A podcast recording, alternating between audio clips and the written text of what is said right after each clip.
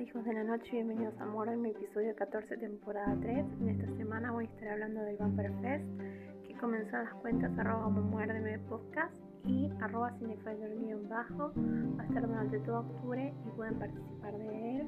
Es un Green Challenge con un bonus de audiovisual, así que quédense conectados si quieren saber más de mis lecturas y ver cómo viene la competencia. El Vampire Fest fue lo que dio origen a este podcast. Yo no sé si recuerdan en la temporada 1 que eh, fue esa maratón que comenzamos junto a Doblando Punto Páginas que em, dio inicio a este podcast. Comencé a hablar de vampiros porque durante todo ese mes estábamos participando con esa maratón y se repitió el año pasado y este año la repito yo solita con la cuenta del podcast porque me daba pena no hacerla y es como un clásico que en octubre leo de vampiros, así que estuve todo septiembre separándome eh, libros para leer de, de, vampiros para octubre, ahorrándome las ganas y eh, haciendo pruebas de capítulos para ver qué podía leer. Así que acá me tienen con más lecturas vampiras de, de, que los challenges que va a haber. Es probable que me suenen lecturas vampiras y me falten desafíos porque este Vampire Fest eh, solo tiene eh, cuatro challenges, está cambiada la modalidad y tiene un challenge eh, audiovisual que es ver una obra de vampiros. Pero les voy a contar un poquito de mis lecturas de este año. Yo este año comencé a hacer unos talleres de literatura online y nada, porque tenía ganas de explorar talleres de creatividad y redacción y de eh, historia de la literatura y de cine de terror. Así que fueron muy variados los talleres, la verdad. Eh, uno, dos se terminaron y uno sigue, que es el de las mujeres del siglo XVIII escritoras. Y nada, lo que me hizo notar este taller es que tengo ahora una predilección por eh, una tendencia a elegir lecturas más breves y explorar cuentos, cómo están armados eh, los cuentos que yo generalmente, la verdad es que no es que subestime el género, es que no me sale escribir tan corto. En general, como que la imaginación me desborda y todo lo que siempre empieza como un cuento termina siendo el capítulo 1 de un nuevo proyecto. Entonces es como que los cuentos me cuestan horrores para generar narrativamente.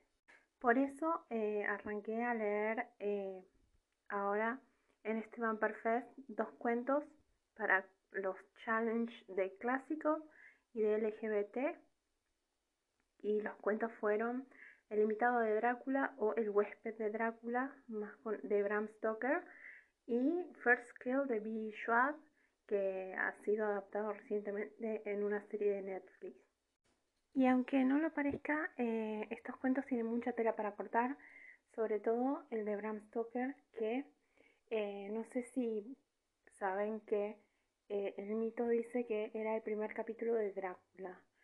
Y posteriormente el editor lo eliminó y quedó en un relato que se editó de manera póstuma de Bram Stoker por parte de la viuda en una serie de antología de cuentos y entonces em, quedó suelto.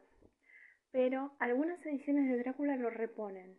Sin embargo, estuve explorando por la web que dice que es mentira que es el primer capítulo de Drácula, sino que esto lo escribió después, o sea, como un material, como un bonus track, siempre adelantado el señor Stoker, como un bonus track a Drácula.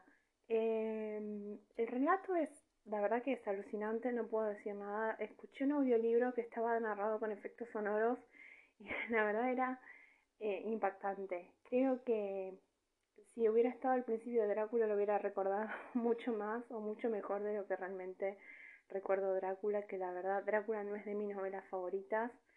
Eh, la verdad es que me acuerdo que la leí a los 15 años, o sea, no puedo decir, tendría que volver a leerla para ver si eh, qué impresión me causa ahora. Lo mismo que me pasó con la entrevista con el vampiro cuando volví a releerlo, que lo adoré completamente, pero por otros motivos que cuando lo leía, cuando tenía 15 años, que me leía un libro por semana de Anne Rice que podía encontrar.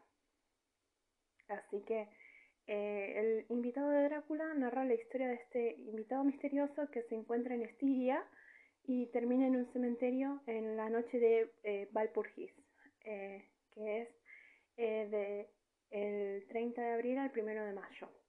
Valpurgis es cuando los demonios y los, los seres de, demoníacos o fantasmales salen libre por la noche. Eso su, su Halloween, digamos, eh, pero eh, se llama Valpurgis y es una fiesta muy eh, ancestral, así que tiene otra otra otra otra historia que la de Halloween y entonces este invitado de Drácula queda atrapado en un cementerio con una presencia que es como un lobo que le está como absorbiendo la vida, chupando la sangre. Eh, nada, si lo quieren leer es asombroso. No me acuerdo si lo habíamos repasado en Relatos de Vampiro con Anto, pero en ese episodio hablamos de muchos cuentos. Se me pudo haber pasado que estaba el invitado de Drácula, pero yo lo tenía anotado para leer hace mucho. Era un gran pendiente mío y con esto del Fest dije, lectura clásica, ¿qué más clásico que Drácula? O antes el monstruo más clásico de todos. Así que terminé leyendo El invitado o El huésped de Drácula de Bram Stoker. El siguiente cuento que leí para el segundo nivel del Vampire Fest eh, fue First Kill, que quería leerlo antes de ver la serie. Yo no sé si recuerdan que la antología Vampires Never Get Old la eh, DNF y no la terminé. Entonces nunca llegué a este cuento de Billy Schwab y la verdad es que estoy con la verdad, la verdad, pero bueno, el sentimiento fue que la antología era muy dispar. Había cuentos muy buenos y cuentos muy malos. Y después me enteré que vendieron los derechos de First Kill para hacer la serie de Netflix y dije, la produce Emma Roberts. Tengo el corazoncito ahí, fanático, eh, podría ser muy bueno como podría ser muy malo. La verdad es que todavía no vi la, serie, pero porque no me atreví a verla, porque la sentí muy juvenil y me da miedo cuando ponen romance juvenil con vampiros, que yo no sé si recuerdan que les contaba que esta antología contaba un cuento de vampiro juvenil y después contaba eh, algo del lore o de, de, la leyenda vampira. En este caso habla de los romances vampiros. Y eh, lo relaciona con el, con el juego de eh, Married, Kill. Eh, ustedes saben, ese juego de Kiss, Marry, Kill, que es quién beso, quién me, con quién me caso y con, a quién mato. Y cuenta la historia en paralelo de una cazadora y de una vampira lesbiana Em, la verdad es que el final me dejó mirando para el techo, como diciendo, se nota la diferencia entre algo clásico que está bien narrado y que cierra por todas partes y te deja pensando, uy, no, qué horror, me quiero morir con ese giro del final, y algo que queda abierto, posmoderno y que no cierra del todo. Así que, nada, eh, no fue tan buena lectura, así que no, no, no lo recomiendo tanto y me dio mucho miedo ver la serie. Eso sí, eh, fue como, Jimeno, eh, no te acerques a la serie por ahora, mira otra cosa de vampiros, así que estoy como en Academy y se estrenó entrevista con el vampiro, así que algo voy a encontrar de vampiros que, que lo reemplace. Mi intención era ver turno de día, pero no sé si me va a gustar. Así que Vamos a ver con qué me encuentro mirando de vampiros para el reto audiovisual.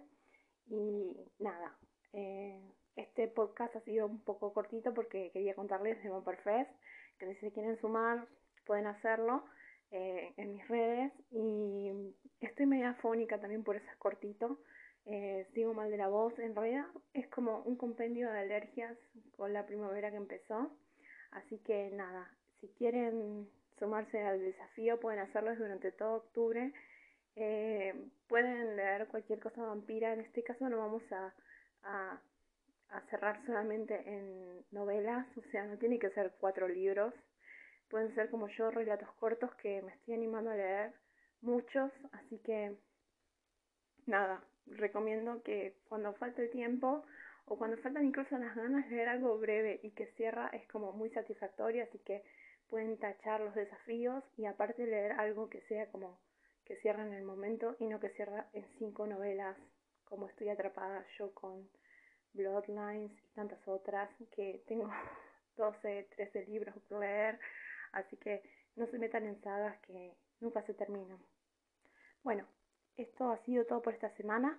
Eh, ahora los dejo con las redes y nos despedimos.